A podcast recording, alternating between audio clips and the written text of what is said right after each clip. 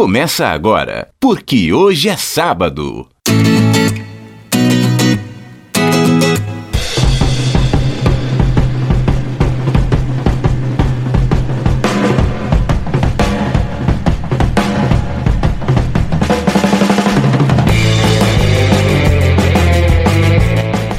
Aí, bom dia para você que é de bom dia, boa tarde para você que é de boa tarde, ótima, ótima noite para você que nos acompanha agora nos bytes da internet. É o programa, é o podcast, porque hoje é sábado. Eu sou Fabiano Frade e aqui ao meu lado está o meu amigo Ailton do Vale. Ailton, aquela pergunta já tradicional sobreviveu a essa semana? Dessa eu vou falar que sobrevivi depois de uma brava rinite alérgica por causa é o desmatamento, muita fumaça por aí, Belo Horizonte também com muitas queimadas, né? Eu acabei pegando essa rinite brava aí, tô com a voz até meio anasalada, desculpa aí, ouvinte. É, tá bem assim, falando desse é jeito. É bem assim, melhorei um pouquinho só, mas. Enfim. Aqui é sobrevivendo sem nenhum arranhão da caridade de quem nos detesta, que a gente chega agora no sábado, dia 24 de agosto, para trazer as informações. 24 de agosto de 2019, a nossa edição 0004. Quatro. Agradecendo a todo mundo. A gente sobrevive sem ranhão da caridade quem nos detesta, mas principalmente do carinho e da atenção das pessoas que estão clicando e ouvindo, porque hoje né? é sábado, né? E neste momento a gente já vai para aquela trilha para chamar os principais destaques da, da semana. semana.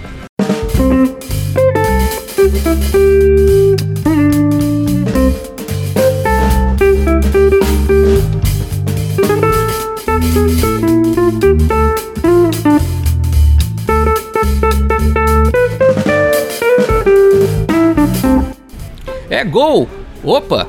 Não comemora ainda não. O juiz sinalizou o quadrado com as mãos. Atenção, toda atenção ao árbitro. CBF anuncia que a partir do segundo turno do Brasileirão mostrará na TV e nos telões dos estádios imagens usadas na cabine do VAR. Além disso, o presidente da Comissão Nacional de Arbitragem revela áudios das conversas em campo com o auxiliar de vídeo. Não foi vazamento, mas eu digo que esses áudios do VAR podem causar mais rebuliço que as conversas de Deltão Dallagnol no caso Vaza Jato. E se você está chegando agora no programa, te digo, lá pra frente no nosso podcast você vai gostar muito dos áudios do VAR. São bons, viu?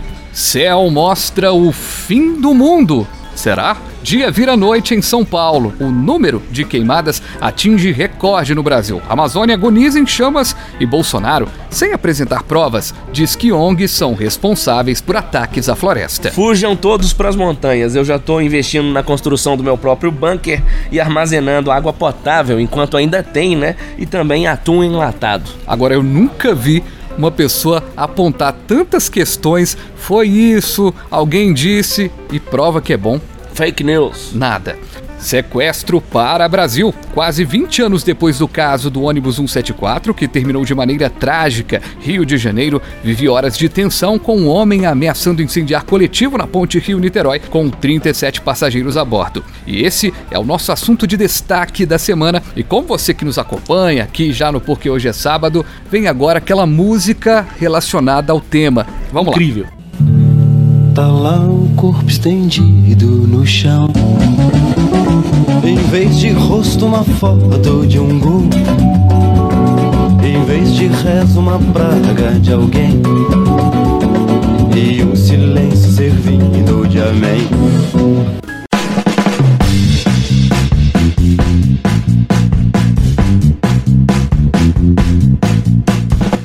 Parece que foi feita até para essa pra cena, essa né? Ocasião, para esse acontecimento. Eu adoro o João Bosco mas particularmente esta música eu não conhecia não. Que canção bela e que letra dói na alma, né? O lema, pra gente começar esse programa legal, não nos leve tão a sério. Né? Todo mundo gosta de ser muito sério. Pomposo, é, né? Aquele jornalismo William é, Bonner. Né? Não, não é, é porque a gente aqui... tá aqui de terno, gravata, apresentando o programa. Mentira, a gente tá não. Nossa intenção também, eu falo sempre quando eu apresento o programa para as pessoas, não é ser engraçado. Se porventura alguma coisa, algum comentário ficar hilário, é acidente do percurso. É. A gente Até tá que num tom leve. Se ficar engraçado, boa, bacana. Mas a gente também não quer ser um programa humorístico, Não, nada desse exatamente. nível. Então vamos falar do destaque. É, William Augusto da Silva, de 20 anos, que manteve como reféns os passageiros de um ônibus que levava 37 pessoas na ponte Rio-Niterói, foi morto por um atirador de elite do BOP na manhã da última terça-feira, após mais de três horas de um dramático cerco que afligiu aí familiares dos passageiros e todos que acompanharam a ação, além de interditar a via e provocar enormes congestionamentos e transtornos a milhares de pessoas em Niterói e no Rio de Janeiro. Reféns que estavam no ônibus afirmaram que o sequestrador teria dito que sofria de depressão. Ele portava uma pistola que depois os policiais descobriram tratar-se de uma arma de brinquedo, uma faca, uma arma de choque taser e gasolina. O sequestrador rendeu o motorista e os passageiros que foram amarrados, fez ameaças e chegou a jogar na pista da ponte um pequeno artefato semelhante a um coquetel Molotov. Agora, com o ônibus fechado e as pistas da ponte interditadas, os agentes começaram um trabalho de negociação antes de ser morto. O sequestrador libertou seis reféns, inclusive muitas eh, delas saíram eh, do ônibus desmaiando, né? Ele, de certa forma, saiu do ônibus apontando Sabe o a que, que eu arma. achei é, terrível? O despreparo do policial, não sei se era da rodoviária federal, quem era, de qual organização senhora, era. na hora que a senhora caiu. Você viu que eles deixaram ela cair, eles não foram rápidos o suficiente pra segurá-la? Eu falei, mas que despreparo, meu Deus do céu. Que coisa, né, rapaz? O fato é que ele foi baleado por um sniper e tombou na escada da porta de entrada do coletivo. O governador do Rio de Janeiro, Wilson Witzel, ele pousou de helicóptero na ponte Rio-Niterói e deixou a aeronave comemorando com um dos braços estendidos para o alto. Parecia que tava comemorando o título de, de time de futebol. Exato. Cena ridícula. e foi saudado por pessoas que estavam no local. Vamos ouvir o que disse o governador após esse fato todo, a chegada dele e tudo mais. Mas eu tenho na minha convicção de que este fato que ocorreu hoje tem vinculação com o crime organizado, que estimula esse tipo de ação terrorista. E nós temos que tomar as providências imediatas para fazer cessar essas atividades criminosas. afirmação é uma convicção, governador? O senhor falou que tem relação com Gente, minha convicção, minha, minha convicção. A primeira coisa que eu gostaria de comentar a respeito dessa tragédia. Muitas pessoas disseram uma tragédia foi evitada. Elas estão equivocadas ao meu ver. A tragédia não foi evitada. A tragédia começa a partir do momento em que o sequestrador entrou dentro do ônibus e fez de refém essas 37 pessoas. O que pode ser discutido e é fato é que uma tragédia de maior proporção de fato não aconteceu graças ao trabalho primoroso do BOP, do batalhão de elite, desses snipers que impediram que essas pessoas morressem ali no incêndio. Agora, a tragédia de fato aconteceu. A partir do momento que ocorreu o sequestro, que essas pessoas passaram mais de três horas aí feito de vítimas, a partir do momento que o próprio sequestrador morreu, porque a, a família do sequestrador ela sofre duas vezes. Ela sofre pela morte, pai e a mãe desse menino, desse rapaz, desse sequestrador, sofrem pela morte e também sofrem pela forma como se deu. Afinal, perderam um filho que se tornou um terrorista. Agora, se grande... tornou um criminoso. Agora, a minha observação é a seguinte: não dá pra comemorar a morte de ninguém. Não dá de forma alguma. Mas se essa pessoa é a, é a pessoa chefe de Estado, pior ainda. Pior ainda, cadê a ela- postura? Porque, então, assim, ponto negativo. Concordo com o argumento de que se no ônibus estavam ali 38 pessoas, 37 não? 38 o sequestrador mais 37. Ah, tá, entendi. Das 38 pessoas que estavam no ônibus, se uma tivesse que realmente ser abatida por uma arma, teria que ser o sequestrador, Sem infelizmente. dúvida. Esses policiais devem ser, de fato, condecorados, parabenizados pela ação. Aí eu, eu acho o seguinte, eu acho que não tem, eu acho que é muito oba-oba, não tem que condecorar ninguém, não tem que fazer nada. O cara tá, ele é pago pelo serviço público pra pra fazer o trabalho dele. Ele treina Mas várias eles foram vezes. heróis, Fabiano. Ele treina várias vezes pra fazer lá o Sim, sniper. ele fez o trabalho contar. dele, mas foi um trabalho de herói, ele evitou uma tragédia. Quantos caras são heróis? Deve eu acho ser que assim, é o sim trabalho, é o Deve trabalho ser presti- prestigiado. Eu acho que é, vale a pena esse destaque da sociedade, mas condecorar já entra mais ou menos na onda do governador de sair comemorando. A gente- Discordo. O governador, ele se aproveitou de uma maneira política do fato. Agora, o militar, ele fez o seu trabalho de forma primorosa Ó. e ele deve ser honrado, sim. Parabéns, militares. Continue o trabalho que vocês recebem pra isso. não mudou nada. O cara, o sniper, ele treina, ele treina pra na situação limite, inclusive, não acertar três tiros no ônibus, como foi acertado. Dos seis tiros que ele, que ele deu, três foram Mas aí você tá na caindo parada. na onda de criticar o policial, então? Não tô indo na onda Ele de evitou a tragédia. Não tô em- Você vai criticar porque ele acertou três.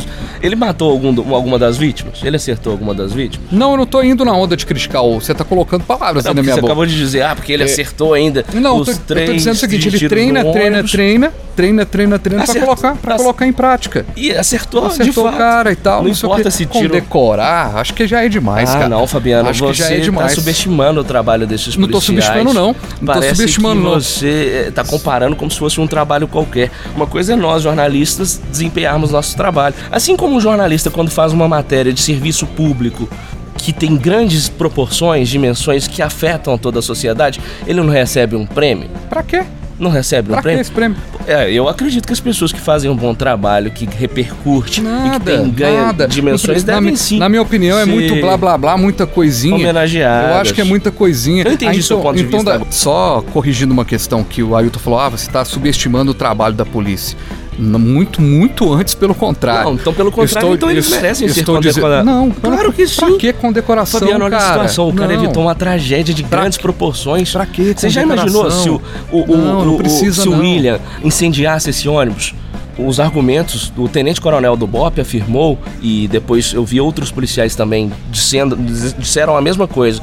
Que uma leve faísca daquele isqueiro, como ele jogou, o William jogou combustível em todo o ônibus, uma leve faísca já causaria um incêndio. E aí? E essas pessoas? Se fosse seu pai, sua mãe, seus filhos ali dentro do ônibus, esse policial salvou vidas. Como que ele não merece ser homenageado? São três profissões que as pessoas deveriam valorizar demais. Igual eu até brinco.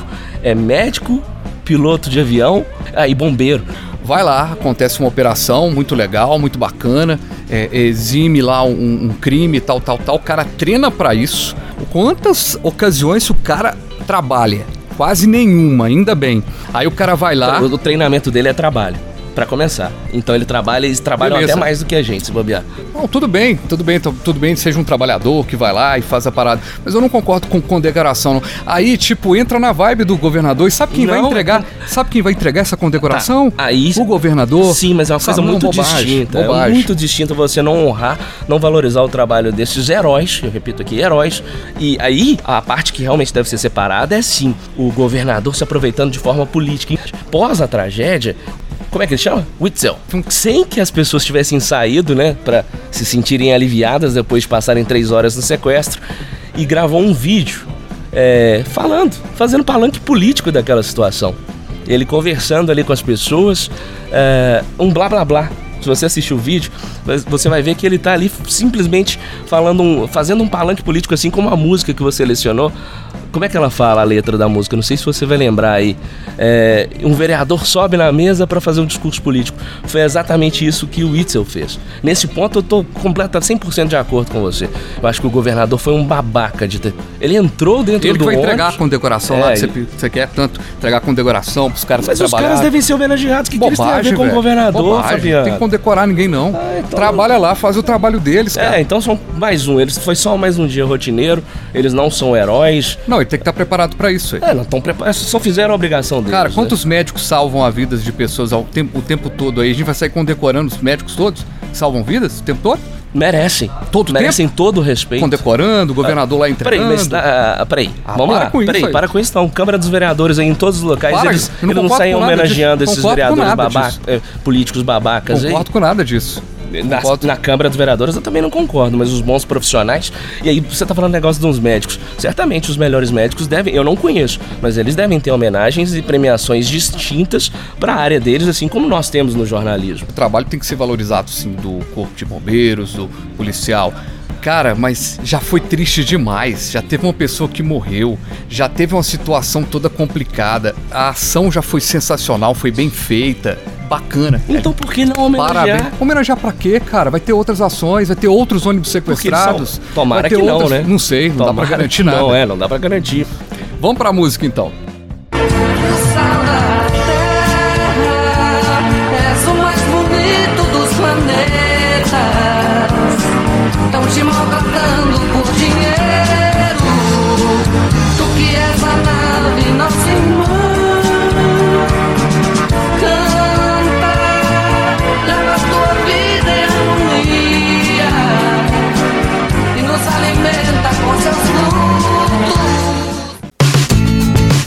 Porque hoje é sábado.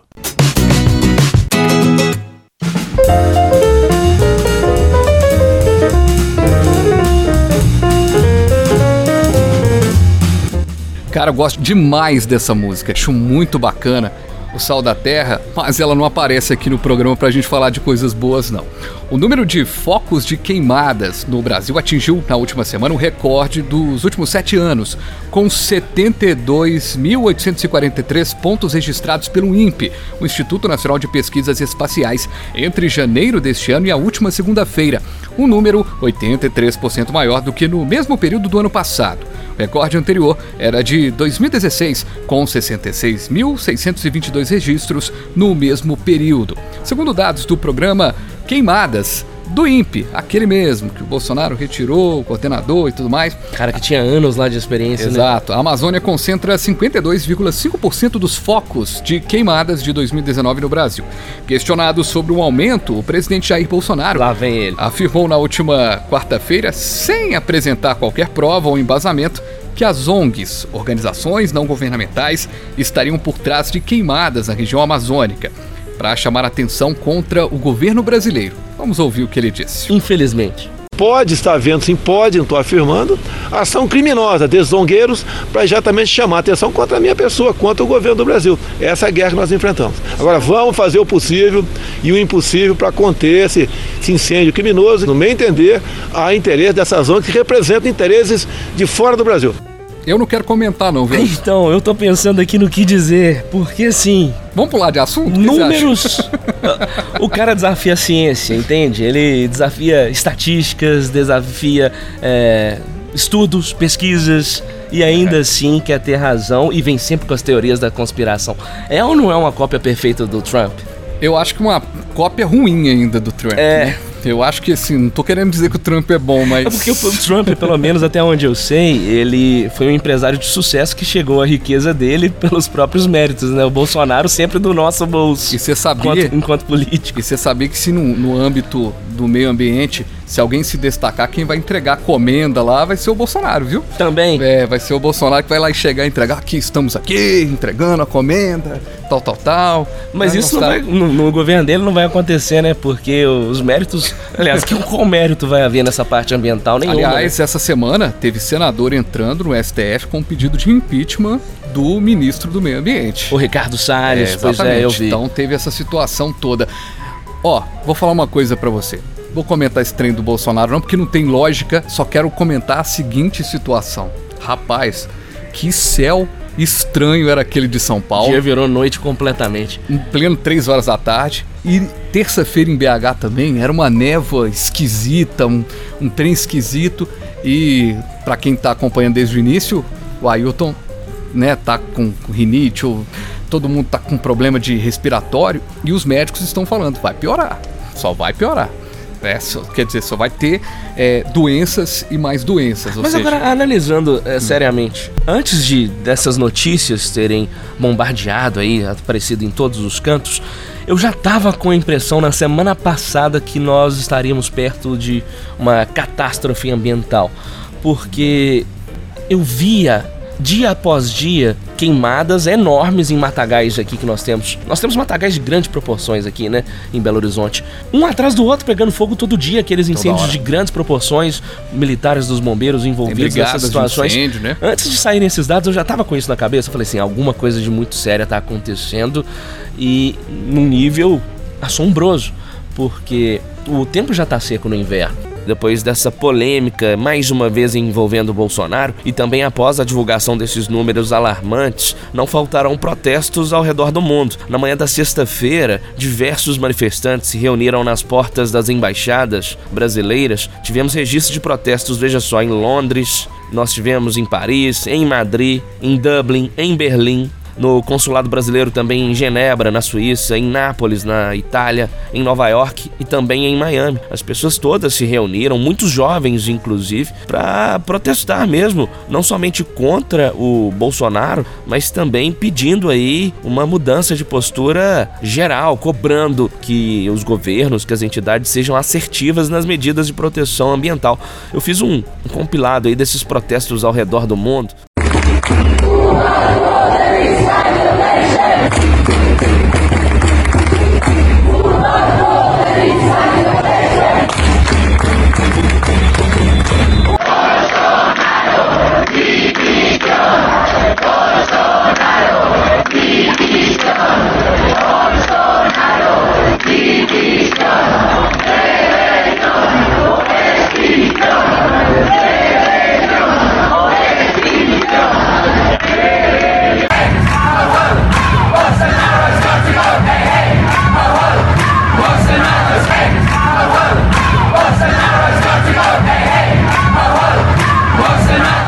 Essa fanfarrice do Bolsonaro tem um ponto positivo.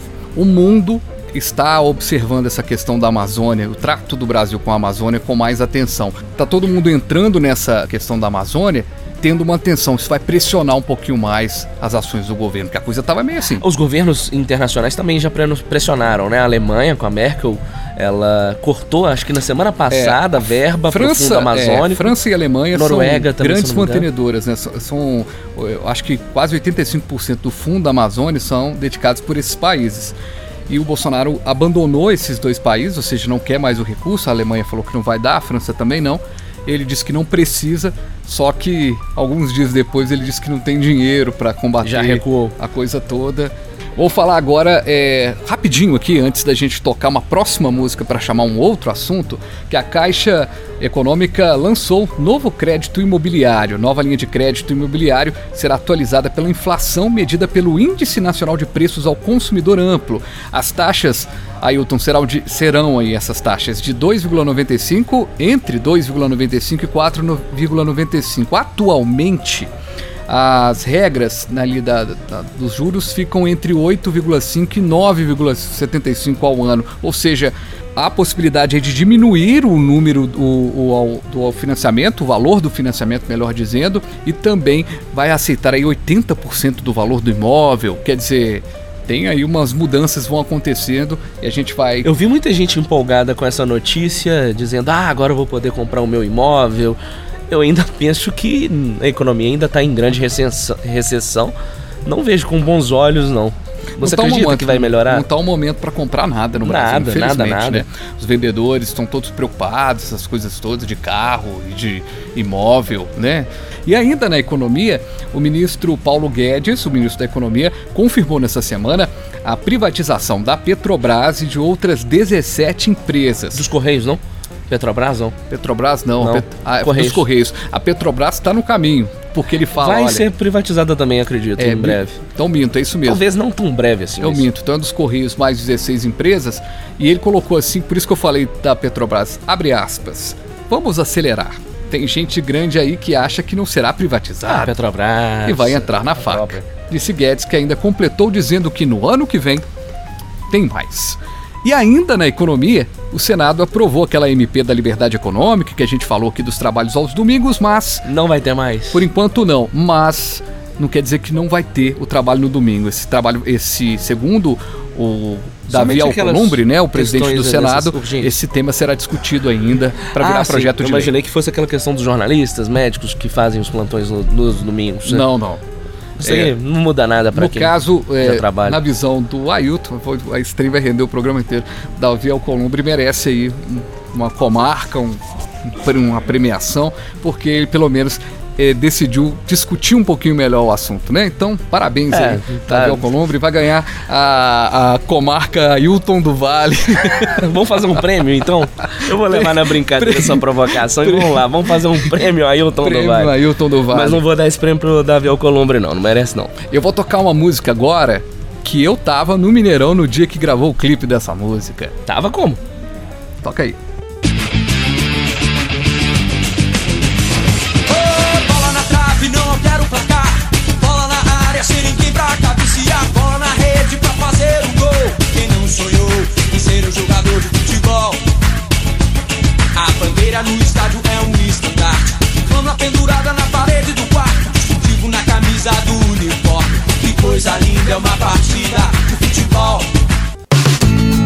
Porque hoje é sábado.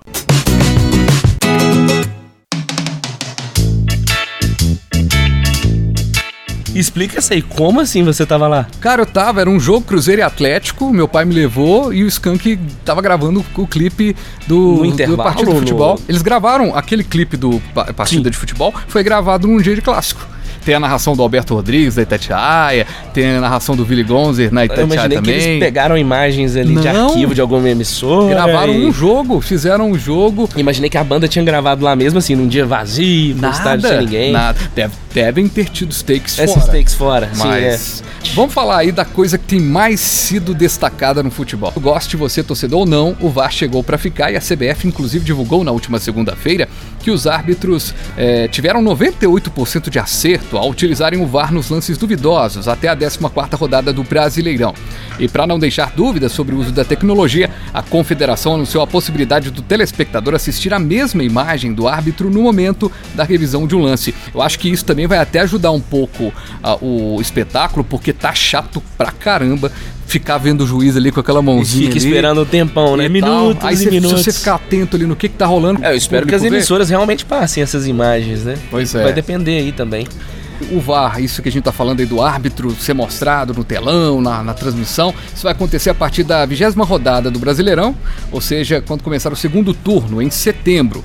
Segundo Leonardo Gaciba, presidente da comissão de arbitragem, o público terá total ciência do motivo pelo qual o árbitro está tomando tal decisão. O público vai enxergar exatamente a mesma imagem que o juiz estiver vendo no seu monitor. E o curioso é que na mesma segunda-feira, nessa apresentação toda, durante o programa Bem Amigos no Sport TV, o Gaciba divulgou pela primeira vez os áudios da conversa entre árbitros de campo e de vídeo no Campeonato Brasileiro.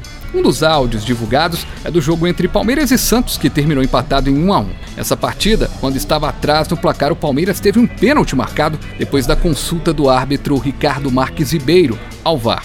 Na ocasião, o jogador Arthur Cabral, do Palmeiras, aproveitou a sobra na área do Vasco e bateu pro gol. A bola bateu no braço de Leandro Castan, o juiz mandou o lance seguir, mas foi chamado na cabine para analisar a jogada. Marcou o pênalti e deu cartão amarelo para o zagueiro. A gente vai ouvir agora o curioso momento dessa conversa.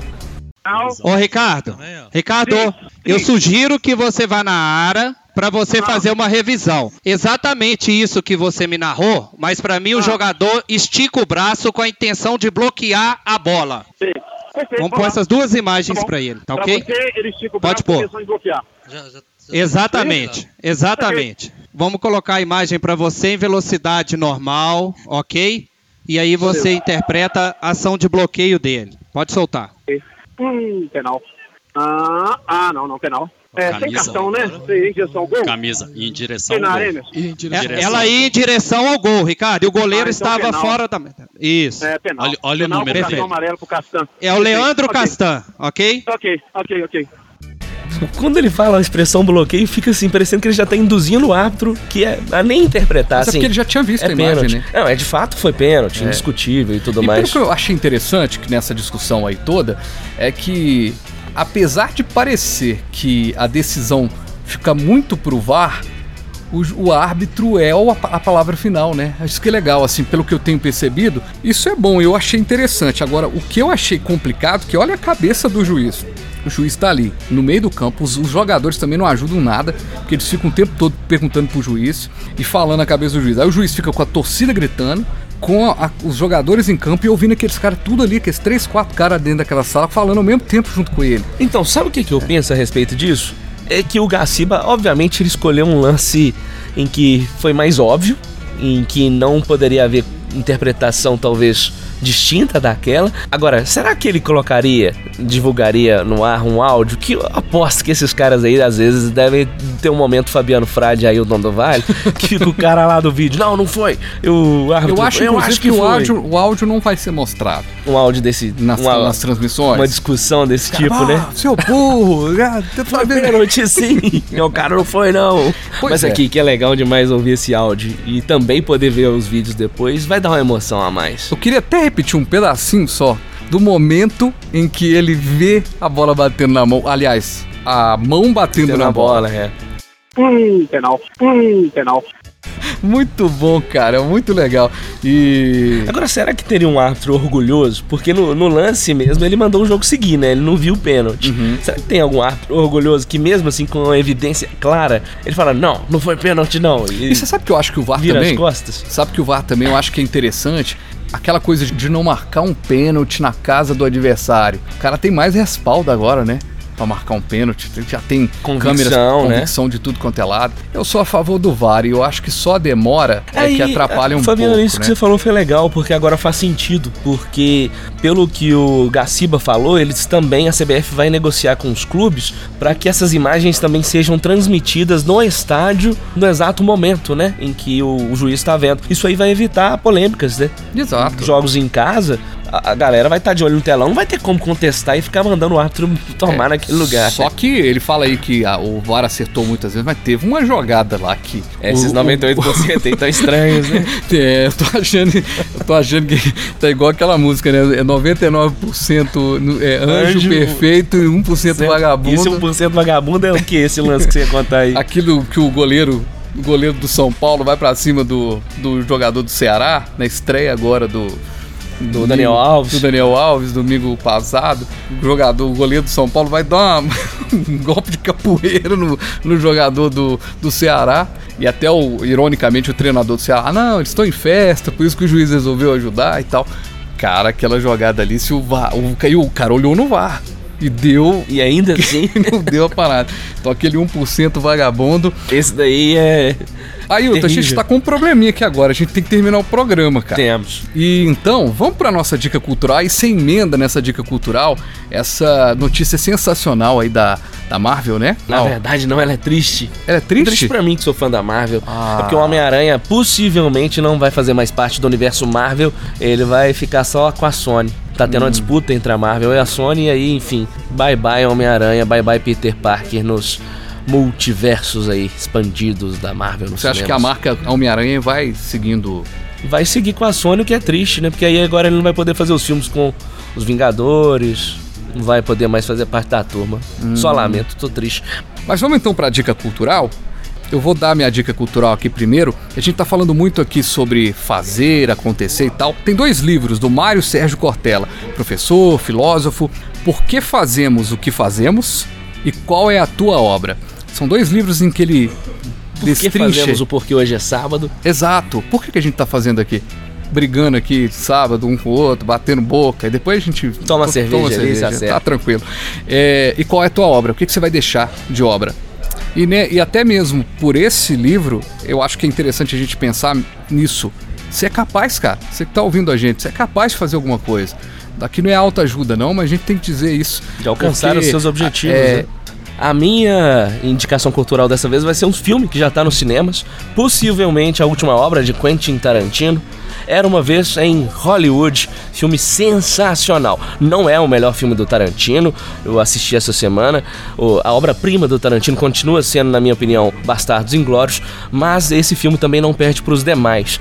Tem aqueles toques do Tarantino, como sempre, homenagem ao cinema. Esse filme ele retrata a década de 1960. Tem o Leonardo DiCaprio, que é um ator, é, um galã de Bang Bang que está em decadência, veja só. Olha só, esse filme conversa com essa questão aí que você falou há pouco, porque a história se passa muito a respeito desse ator que começa a ver que ele tá envelhecendo, não tá pegando mais papéis importantes, tá fazendo somente papéis de vilões, e ele entra numa espécie de depressão ali, porque ele acha que a carreira dele acabou. Tá caindo, ele não se sente mais prestigiado e importante. E aí tem o, o Brad Pitt que faz o, o. É um dublê desse galã.